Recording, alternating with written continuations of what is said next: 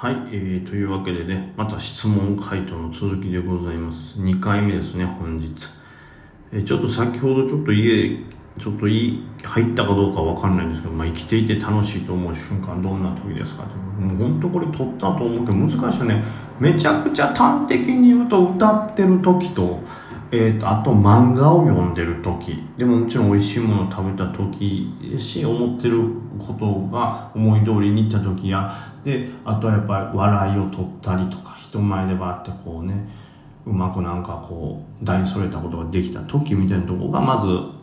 なんか分かりやすいバカなこう喜びかなと。でそれ以外ではその本当になんか目の前に映ってる景色もそうですし何か物に触れた時もそうですしそれがまあ痛みであってもまあ何であってもですけどそのとにかく五感自分の五感に対する刺激を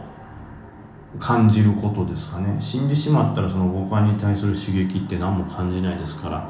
本当に味覚もそうですし嗅覚もそうですし音もそうですし目で見るものもそう触れるものも全部こう何らかの感覚に刺激があったっていうことはやっぱり改めて楽しいなとはね思いますね。はい、えー、次行きましょう。また匿名さんですね。ありがとうございます。脳株会を聞いてさらに植木さんのファンになりました。質問したいことがあります。脳株会もまあありなんでしょうね。再生数はね少ないんですけどね。まあはいありがたいですね。そう言ってもらえば。ちょっとね毛色が違うの土日できたらっていうまず1結婚は長い人生の中のどのようなタイミングでするべきだと思います？これは難しいようなこれも人によるし結局なんていうんですか勢いでしてしまえってならないとしないっていうようなことはね言われますけどそれは確かにはこれ僕特に芸人始めた時なんて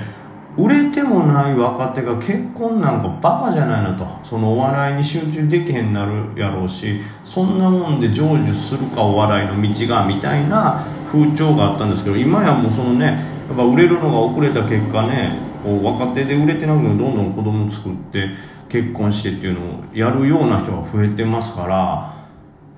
ね。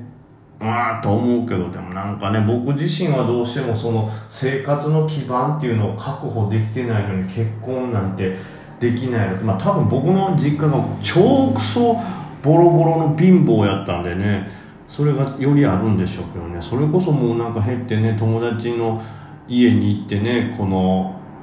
なんていうんですかそいつは野球チップスプロ野球チップスを集めてるやつでしたからカードだけ必要でポテトチップスいらんっていうからもう定期的にそれをもらって帰ってきて腹の足しにしてたっていうね。もうほんと立派な小じき小学生でしたけど、はい、そういうのもあるんで、まあ、やっぱりある程度ね自分の生活に目処が立ったらっていうことじゃないですかでも例えば就業してて目処が立ってるんであればもういつでもいいんじゃないかなと思いますね。まあ、あとは逆に早い方が経験にもなるのかなとか、離婚っていうのがそう簡単にできるのか知らんけど。はい。で、2番目、梅木さんの一番好きな焼肉屋さんはどこですか？これは難しいね。都内でいっぱいありますから。えー、まあちょっとね、さすがにめちゃめちゃ近所のところとかは、なかなかこう、もう今でさえだんだん混んできてるから、ちょっとこれ、あの、内緒という、感じになりますけど、まあ、それと変わらず好きなんはあれなんてとかっていうのは最近ちょっとね遠いんで行けてないんですが下北沢にあるね焼肉屋さん、えー、結構ねその芸人さんとかが世話になってる焼肉屋さんがあるんですよ。ちょっとお名前をね今、えー、思い出しますね。えー、いやいやこれじゃない。これじゃないよ。これじゃない。牛重じゃない。牛重なんか結構どこでもあるでしょ。とかってますあこれですね。正上これせ上清園っていうのかな。白白に西って書くんです。上清園これ今まで言った中でもやっぱりかなり美味しかったですね。はい。ここはまず1個おすすめですね。はい。ぜひ行ってほしい。あと浅草にもね美味しい焼肉屋さん1個あるんですけどね。ここは小島よしおさんにねよく連れて行ってもらいましたけどね。なんて名前だっちょっとまたそれはね調べておきます。さすがに浅草の方は本当に長らく行ってないんであれですけど。はい。一個よく行くとこはちょっとね最近混んできてるんでちょっとちょっと一回様子見。でもう一個よく行くところはその下北の上生園ってとこですかね。ここも美味しいんです。煙がね出ないロースターっていうのをちょっと使ってるんですけどそういうロースターを作るとねなんか一見こう温度が低くなりがちなんですけどそこのしっかりとした火力でねはい。やっぱり美味しいんですよ。ねあんまりね美味しいんですよって言ってもこうね伝わってんのかな？どうですかね？ここはまあ美味しかったです。あとあれも美味しかったです。あのえっ、ー、とトラジのなんか特殊な個室みたいなとこがあるんですよ恵比寿に。そこもねめちゃくちゃ美味しかった僕もまあトラジ自体何回もね当然行ってるんですけどそのトラジでもちょっと違う業態というかちょっとなんか、はい、個室でちょっとなんかグレード高そうに見えるとこがあったんですよ。多分高いと思うんですけどそこもねめちゃくちゃうまかった。結構記憶に残る味でしたね。はい。もうこの時点で23個出してもらってるから1番って言われたら難しいけど焼肉なんである程度のとこ行っておいても、大体うまいよねはいえ次 DJ 特命係長さんですね。えー、梅木さんいつも楽しいラジオありがとうございます。とんでもないです。えー、2月9日の大東ケミックス朝一1150円まで上がり、一旦1130円まで下がり、その後1150円を上抜けした動きがありました。このような高値を上抜けするような動きは強いと捉えていいのでしょうかもちろんこれ出来高にもよりますけど、僕は強いと捉えますね。まあ、大東ケミックスはね、ちょっと前にあの、あれなんて、株単価株式新聞かなんかでも紹介されてたんじゃないかな。まあ、半導体ということで、まあ、これでどんどん需要が上がってる半導体の上に、まあ、そういうところで紹介されるぐらい、こう、ちょっと、狙いしろがあるというか、妙味、旨味があるという感じでしたし、しかも今日の上げが大きいのは、上で一回上髭付きで下落ちたって言ったらまあ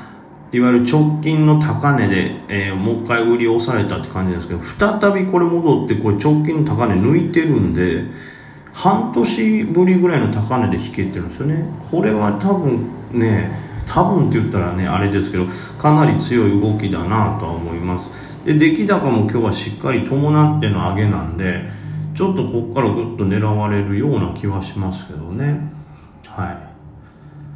これ僕もちょっと目立ったんでちょっと買いましたけどね。ちょっと前から。ちょっとちょっと前から買ってて今日さらにちょっと買い足しましたけどこの辺はねうん僕はもう中長期で考えてるんですもう逆に言うと株単とか株式新聞で紹介されてしまったからおお高く上がりすぎてるやんけくそってなりましたけどね。はい。まあいたしかゆしですねああいう紹介はね。はい、続いていきましょう。えー、俳優志望さん、梅木さん、こんばんは、ザンスです。もう、ザンスやったらですなくてもいいんですよ。それが、えー、っとね、国際ルールでございます。えー、100株単位のチンケなトレード、レーディングを始めました。いやいや、100株なんかすごいちゃんとしたトレーディングですよ。僕の後輩なんか1株とかで始めてるから、それこそチンケなトレーニングや、トレーディングというか。で、教えててね、やっぱそいつの話合わへんのよ。この、いや、サポ割れたら打ったら、一旦打って逃げたらいい方がいいよ、みたいなこと言うけど、いや、サポ割れて、でも、なんかもう、それで売る頃にはめっちゃ下がってるんですよ。いや、だから逆差し値とかしても、バーンってこう、その打った瞬間切るっていうもしななんか違う仕事してるなら逆差し値とかしといてそれ割った瞬間もある程度売るよ売れるようにしてたら大怪我せえへんでとか言うけどいやまあそれもしたんですけどもう売れた時がめっちゃ下で、えー、じゃあ逆差し値と成り売りじゃなくてなんか差し値にしてるんじゃない？いや成り行きにとかって。でそれ何やろって聞いたらなんか俺俺もねやったことなかったから知らなかったけどその1株とかのミニ株単元未満株ってこのよりと引けでしか売買できへんみたいな。まあ、そいつが使ってる証券会社だけなんか知らないですけど。なので、俺がそのサポート割れたりとか、逆差し値って言っても、分かってもどうしようもないです結局売れるのが、その、ね、被験でしか売れないから、しっかりと下落を食らった後に、あ、遅れましたって言って、遅れました、すいません、売りたいんですけど、え、もう買い取ってないんですか？みたいな、もう、めちゃくちゃ空気読めないやつみたいになってましたね。なんでまあ100株やったら十分です単元に到達してたら十分でございます。え、今のところロットを増やしすぎる予定はないし勉強がてらにと大学の勉強の合間にちょこちょこ日本株トレードをしております。なるほどですね。サポートラインや上の抵抗線等を意識するぐらいしかできずあとは板を見て売りが出てきて一瞬下げてもガバッと買いが入ってるから強いんかなみたいな感じで適当にトレードします。でもこれはほぼほぼ正解に近いですよ。サポとかね、上値抵抗線ある程度意識しますけど、その、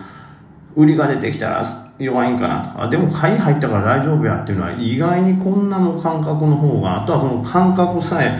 研ぎ澄ませればこのぐらいの方がね、もうじゃないと間に合わないんですよ。痛みてこれこうやとか思ってても。まあ、だんだんとそれが身についてきますけどね、これぐらいの人がここに出たってことは、おそらくこういう動きするかなとか、あ、それを邪魔する動き出たってことはこうやから、これはもう一旦逃げとこうとか。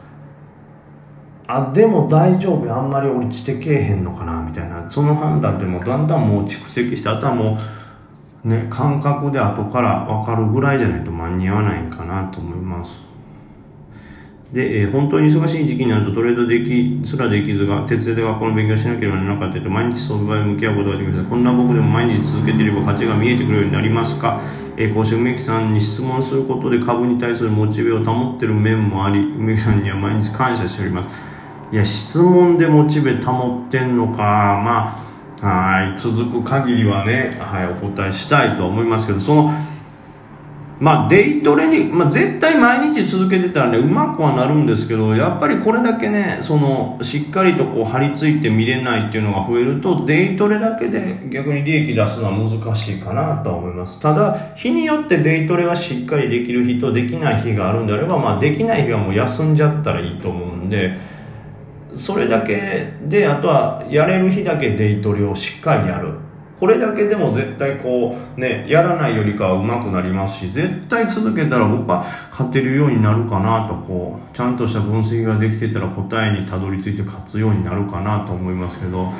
ただこう何ていうんですかね逆にスイングとかすると触れない日にやられたりするんでまずはデイトレに絞ってできることからコツコツやればはい勝ちに近づけると思いますけどね。